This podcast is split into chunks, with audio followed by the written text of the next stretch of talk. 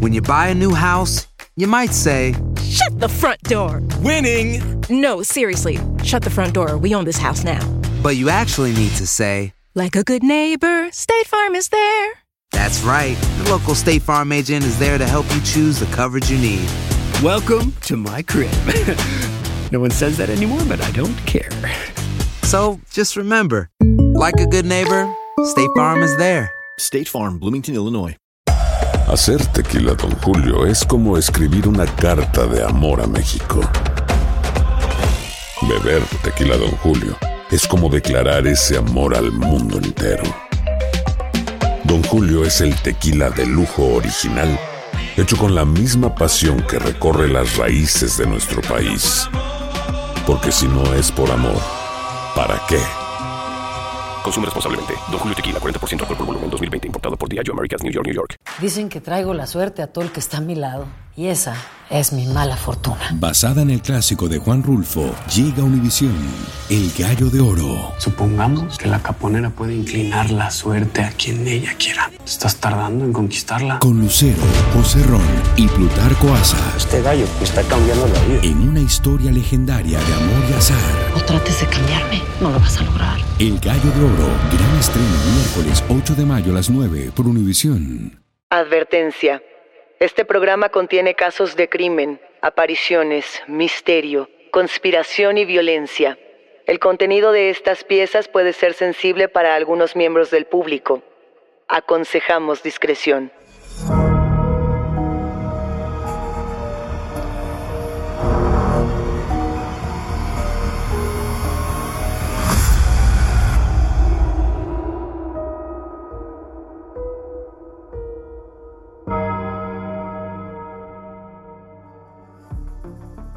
Saludos enigmáticos, bienvenidos, bienvenidas a esta conversación con nuestros especialistas en misterio. Los invitamos a seguirnos en nuestras redes sociales, Instagram y Facebook. Hoy vamos a hablar acerca de psicofonías. Nos acompaña Fernando Santamaría. Recuerden que pueden escucharnos a través de la app de Euforia o donde sea que escuchen podcasts. Y no se olviden de suscribirse o seguir el show para que no se pierdan ni un momento de enigmas sin resolver. Fernando nos trae todo lo que él sabe y mucho más. Vamos a hablar de esta clase de sucesos y además los vamos a escuchar. Fernando nos trajo varios ejemplos. ¿Qué son las psicofonías enigmáticos? Estamos hablando de un fenómeno auditivo que nos transporta a las voces del más allá. Te invito a que nos mandes tu propio ejemplo a enigmas.univision.net Únicamente te pedimos que no sea muy largo, que no se pase de cinco minutos, para que Fernando nos pueda dar una interpretación más concisa y también para que tengamos todas tus psicofonías. Pero, ¿qué son las psicofonías?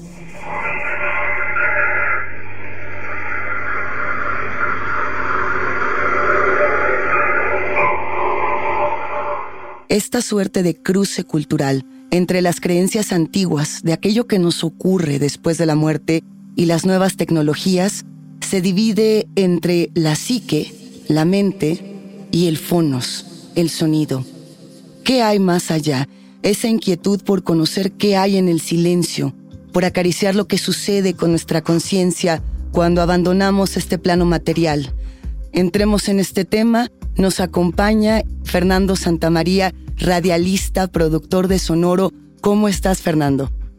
Hola, ¿qué tal, Luisa? Enigmáticos, muchísimas gracias por estar acá y pues muchísimas gracias por la invitación. Y nos entusiasma porque tú eres todo un experto en este tema de psicofonías. Llevas muchos años escuchándolas, analizándolas, trabajando con ellas en distintos espacios sonoros. Y de entrada, a mí me gustaría preguntarte, desde tu punto de vista, ¿cómo interpretamos estas psicofonías? ¿Qué son para ti? Bueno, para mí las psicofonías, como bien mencionaban al inicio, es la búsqueda del ser humano tratando de encontrar en alguna parte, romper este velo y ver más allá, buscar este mundo que conocemos como el mundo de los muertos. Es muy visible en la película de los ochentas, Poltergeist, cuando en esta producción eh, está una de las protagonistas, que es la niña más pequeña de la familia, y se para frente al televisor y algo escucha, algo ve en este mar de eh, piojos eh, como electrónicos que podemos observar cuando, hay, cuando hay estática y la niña es absorbida por, por la televisión y entonces entra en un mundo totalmente distinto que luego van explorando en la saga. Si ustedes la han visto sabrán de qué hablo, si no, dense una oportunidad porque plantea muy claro cómo funciona algo que en inglés se conoce como EVP, Electronic Voice Phenomena, y aunque es una televisión, sigue el mismo principio. Si nos remontamos unos 80 años en el tiempo, podemos encontrar que los primeros experimentos de la radio, que, que, es esa parte fundamental de donde viene todo esto, ha sido justo para contactar ese mundo. El propio Tesla, el propio Thomas Alva Edison, y de repente la gente empezó a encontrar estas voces donde no las había. Se grababan a sí mismas, grababan el ambiente, y cuando escuchaban lo que habían grabado, lo encontraban contaminado, por decirlo de alguna forma, y es en ese momento en el cual las personas eh, comienzan a creer y entender que ahí hay algo, aunque no ha habido manera de constatarlo al 100%, ¿no? Entonces, así empieza esto de la psicofonía. En términos rústicos, yo podría tomar una grabadora, dejarla durante la noche eh, grabando sonidos en mi casa y esperar encontrarme con algo. Fernando, tú desde hace muchos años te has encargado de documentar y de analizar estos sonidos del más allá.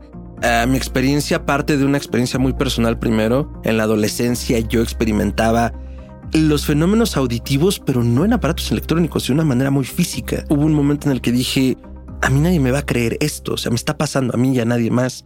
Entonces fue cuando comencé a explorar, a grabar, a intentar encontrar y aislar y poder enseñarle a otros. Ahora, eh, parte de la labor que hago es como explorar lo que se encuentra en el Internet y más allá de decir si es falso o no, porque también se necesita un buen tiempo y hay un montón de factores que uno no puede tener en cuenta, me dedico más bien a observar lo que sucede dentro del fenómeno, ¿no? O sea, dónde está pasando, quiénes están grabando, qué ganan, qué pierden, porque al final hay mucha gente que pierde más de lo que gana diciendo que le sucedieron estas cosas y pues sin embargo lo siguen diciendo. Entonces exploré algunas de las cosas que eh, circulan en internet en este momento y que parecieron más interesantes para presentarles por acá. Es un clip cortito en el cual vamos a escuchar no solo un ruido eh, en el tren que los propios ingenieros que están grabando este video lo encuentran extraño, sino algo que se escucha a la lejanía en el propio túnel.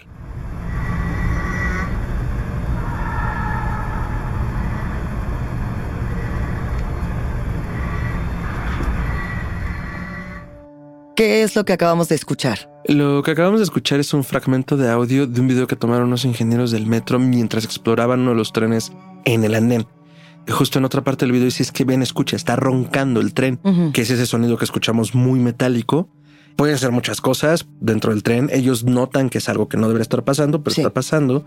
Pero justo en medio de los dos rechinidos escuchamos un grito, el eco de un grito. ¿Por qué el metro de la Ciudad de México es un espacio tan importante para las psicofonías? A mí me parece que es un espacio importante para las psicofonías, el metro y en realidad cualquier lugar subterráneo de esa naturaleza, para el caso, porque es el momento en el cual ya no está pasando nada. En el metro solo están los trabajadores que tienen que estar. La cantidad de gente que lleva, al menos el de la Ciudad de México, es enorme todos los días. Y es en ese momento en el cual solo estas personas que están dedicadas a esto comienzan a explorar las entrañas de los túneles, revisar los trenes, estar en los talleres y pasan cosas que no deberían de pasarles. Hay muchas anécdotas de los trabajadores de los subterráneos en las cuales hablan de apariciones, de sonidos, de ruidos, en los talleres sobre todo, ¿no? Porque tienes una o dos personas en talleres gigantes con muchos trenes. Entonces son espacios que se dan tanto por su propia naturaleza de, ah, pueden ser un montón de ruidos que todo tienen que ver con el lugar que son. Pasa mucho incluso en las casas, ¿no? Ya sabes a qué ruidos te estás acostumbrado, qué suena cuando se cae una llave, cuando se cae un tornillo. Pero cuando ya se rompe esa naturalidad y pescas un sonido que no debería estar allí, ahí comienza a ponerse interesante. Entonces, eso. Dicen que traigo la suerte a todo el que está a mi lado. Y esa es mi mala fortuna. Basada en el clásico de Juan Rulfo, llega Univisión, El Gallo de Oro. Supongamos que la caponera puede inclinar la suerte a quien ella quiera. ¿Estás tardando en conquistarla? Con Lucero, José Ron y Plutarco Asa. Este gallo está cambiando la vida. En una historia legendaria de amor y azar. No trates de cambiarme, no lo vas a lograr. El Gallo de Oro, gran estreno miércoles 8 de mayo a las 9 por Univisión hay una carga energética que se relaciona con el metro de la Ciudad de México y otra muy distinta que tiene que ver con los lugares de bosque, misticismo y leyendas como puede ser Xochimilco, Fernando. Sabemos que Xochimilco es este pueblo originario al sur de la Ciudad de México, donde se unen distintos canales, lagos, bosques y sobre todo muchas leyendas mexicanas. Sí, algo que es un hecho, y al menos en el folclore de todas las culturas que quieras vas a encontrar, es que dejamos ciertas impresiones energéticas que no podemos medir, que no podemos entender, pero que existen. Entonces, si bien en el metro hablamos de esta afluencia de gente, en lugares como Xochimilco hablamos de la historia, hablamos de los asentamientos que había allí, hablamos de la cantidad de gente que vive y trabaja en las chinampas. Entonces, diferentes eventos tienen lugar, me refiero a eventos de entretenimiento en este espacio que es tan bello, si tiene la oportunidad de haberlo visto. Incluso el propio lugar tiene espacios de misterio, ¿no? Entonces, tenemos la isla de las muñecas en Xochimilco, que ha sido una construcción de ambiente eh, bastante espeluznante con estas muñecas rotas, con estas muñecas colgadas que parecen como fetiches de protección. Y hay eventos allí como acampadas de cine de terror y un, eh, un escuche nos mandó en algún momento esta psicofonía que les vamos a pasar, donde entre el bullicio de la gente que está asistiendo a la isla de las muñecas se escucha un murmullo que justo nos describía él que lo escucharon hasta que vieron la grabación. Vamos a escuchar.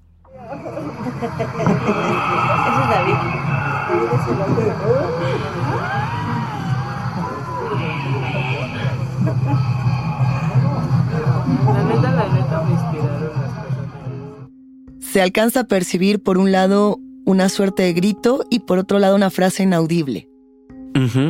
Y en algún momento cuando nos tocó escucharla y analizarla, yo dije, no, pues igual pudo ser parte de, la cantidad de sonidos que había alrededor. Eh, Xochimilco es justo eh, una serie de canales, una serie de islotes donde se plantan eh, diferentes plantas, valga la redundancia, que se distribuyen en la ciudad. Y en los eventos se ponen en diferentes chinampas, estas pequeñas islas, diferentes bocinas con música. Entonces dije, ah, puede ser contaminación. Pero si lo notan hacia el final, se escucha perfectamente la música que si viene de otro lado. Entonces tenemos a la gente que está hablando, tenemos este murmullo inaudible que bien detectaste, y luego tenemos la música en la siguiente capa. Que inclusive para personas como tú que se dedican a desmenuzar y analizar el sonido, se nota que está en una suerte de frecuencia distinta. No, no tiene la misma calidad que las personas que están compartiendo. Tenemos otro ejemplo. Sí, hay uno que justo encontré que eh, en el mismo sentido tenemos diferentes cámaras en las ciudades. También hay muchas cámaras que me parecen muy interesantes que cuidan los fenómenos naturales. Te estás refiriendo a cámaras como el C5, que son las cámaras que se encargan de la seguridad de las ciudades, como puede ser la Ciudad de México, o como puede ser Nuevo León, o como pueden ser distintos estados de México, pero también estas otras como las webcams que podemos encontrar inclusive en redes sociales, que nos van mostrando en tiempo real lo que ocurre con, ejemplo, los volcanes. Es correcto. Y a mí me sorprendió porque este video cuando lo encontré eh, es un video que salió hace un año y que en ese momento incendió las redes sociales. La verdad yo no lo recordaba. Pero en el video podemos apreciar una toma del Popocatépetl, que es el volcán activo más importante en el país, aquí en México, cerca de la Ciudad de México, hasta unos kilómetros en el estado de Puebla. Mientras se ve la actividad sísmica, se escucha en el fondo como el rugido de un animal, pero la misma historia que el audio que escuchamos anteriormente. Tenemos en una capa el sonido ambiental, en otra capa el sonido de los perros que están por allí, y luego se escucha este rugido, que mucha gente lo aludió como, ah, son los perros, pero ahí se escucha perfectamente cómo suena un perro y cómo suena esta otra cosa que estamos escuchando.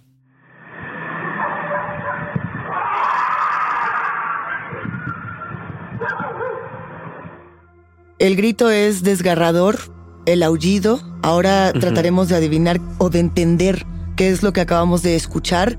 Pero, Fernando, exactamente dónde está grabado. Esto está grabado, como bien decías, con estas webcams que se utilizan para monitorear ciertos espacios. Lejos. En este caso, es lejos del volcán. O sea, en la toma completa tenemos al volcán.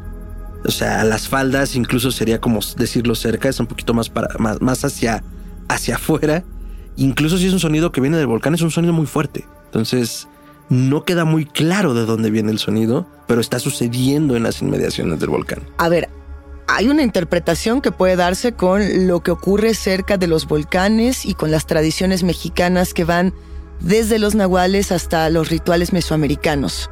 Y hay otra con lo que para mí podría ser un grito femenino. A mí me parece que es una mujer. No lo sé, tú cuando lo escuchaste por primera vez, ¿qué sentiste? Cuando lo escuché por primera vez, sí sentí como se me erizaban los pelos de la nuca. Por supuesto. Justo es como esta sensación de peligro y, y, de querer prepararse para algo. Las explicaciones que podrían darse o hacia donde podríamos mirar, tanto en los volcanes como en las montañas, en los cerros, son las cuevas. Eh, la creencia popular y la creencia tradicional es que muchas cuevas, no precisamente todas, pero muchas conducen al inframundo. El que vamos a escuchar a continuación es una psicofonía que se grabó en el sótano de un palacio en el centro de Madrid. Eh, es una psicofonía muy larga y en realidad todo el tiempo vamos a estar escuchando algo que puede atribuirse, como bien decíamos al inicio, a una serie de interferencias y situaciones alrededor de la grabación.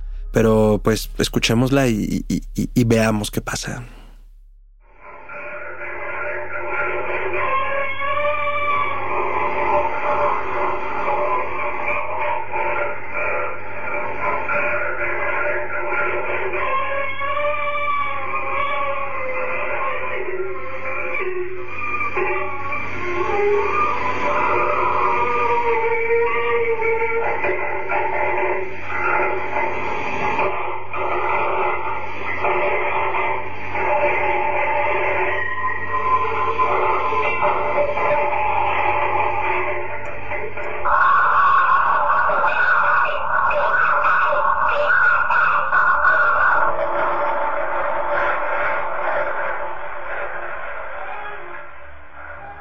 Estamos escuchando lo que ocurrió en el Palacio de Murga, en el Palacio de Linares, en Cibeles.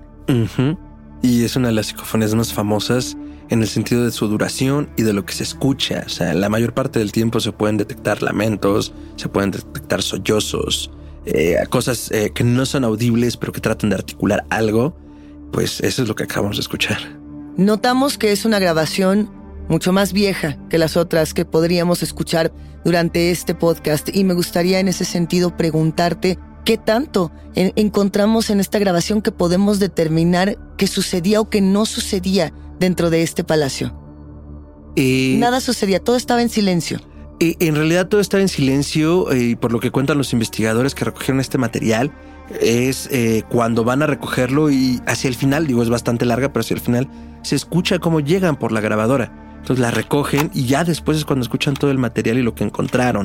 Entonces la historia del palacio se remonta sobre todo a su parte más dura alrededor de 1945-46. Estamos hablando de finales de segunda, de segunda Guerra Mundial. Si hablábamos en algún momento de la cantidad de energía que puede tener como un espacio por la gente que circula, pues los grandes eventos globales también lo hacen, ¿no? Entonces, eh, eso solamente nos habla de cómo puede ser una ventana también a, antiguos horrores. Esos ecos de las crisis civilizatorias que ha tenido nuestro planeta. Tenemos un último ejemplo, Fernando. Sí, en realidad cerramos con el fenómeno que dio pie a todo. Eh, la primera grabación, la primera psicofonía de la que se tiene registro como tal, eh, que fue hecha por un cantante de ópera que estaba grabando pájaros para un documental y que en medio de la toma pues escuchó una voz muy familiar. Su nombre era Frederick Jürgensen. Es correcto. Él era cantante, como bien lo mencionas, y estaba empezando a documentar estos sonidos de manera deliberada o es un accidente. Es completamente un accidente. Vamos a escuchar.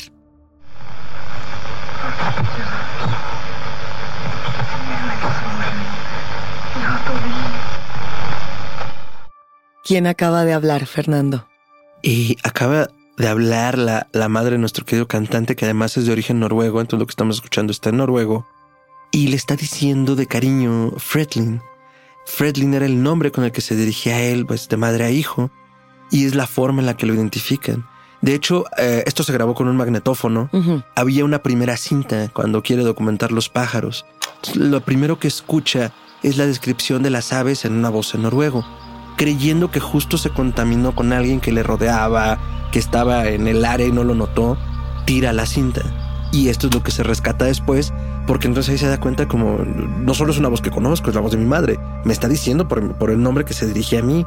Entonces es por eso que se guarda esta segunda cinta y lo tenemos como el primer testimonio de las psicofonías, la madre de todas las psicofonías. Y a partir de ahí, Jürgensen se dedica eh, en, el resto de su vida a los estudios paranormales. Y a partir de esa sociedad que genera de estudiosos de lo paranormal y de las psicofonías, tenemos todo lo que acabamos de escuchar. Es eh, un honor haber podido compartir contigo, Fernando. Me gustaría que nos platicaras a todos los enigmáticos ¿dónde has hecho todo este análisis? ¿Tienes distintos espacios sonoros donde te has encargado de documentarlo, donde te has encargado de compartir con tus escuchas?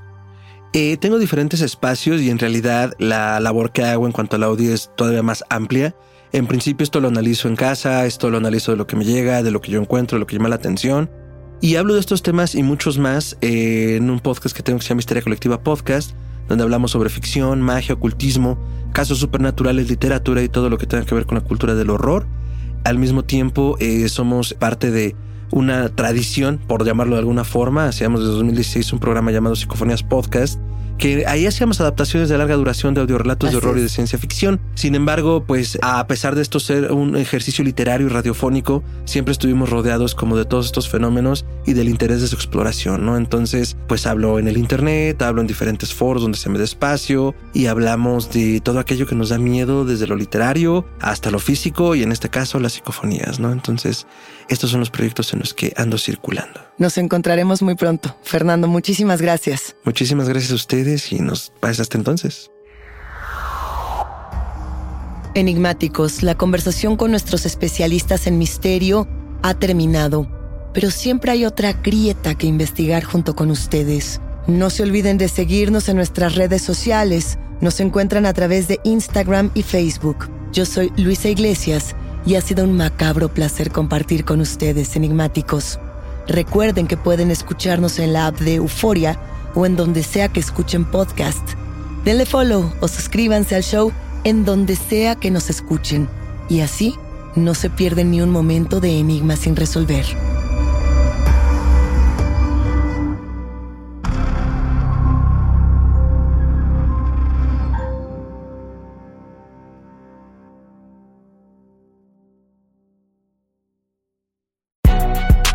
Si no sabes que el Spicy McCrispy tiene Spicy Pepper Sauce en el pan de arriba y en el pan de abajo, ¿qué sabes tú de la vida? Para, pa, pa, pa. Dicen que traigo la suerte a todo el que está a mi lado.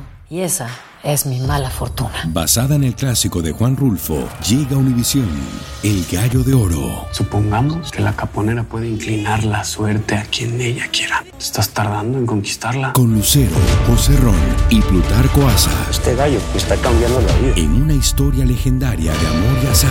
No trates de cambiarme, no lo vas a lograr. El Gallo de Oro, gran estreno miércoles 8 de mayo a las 9 por Univisión.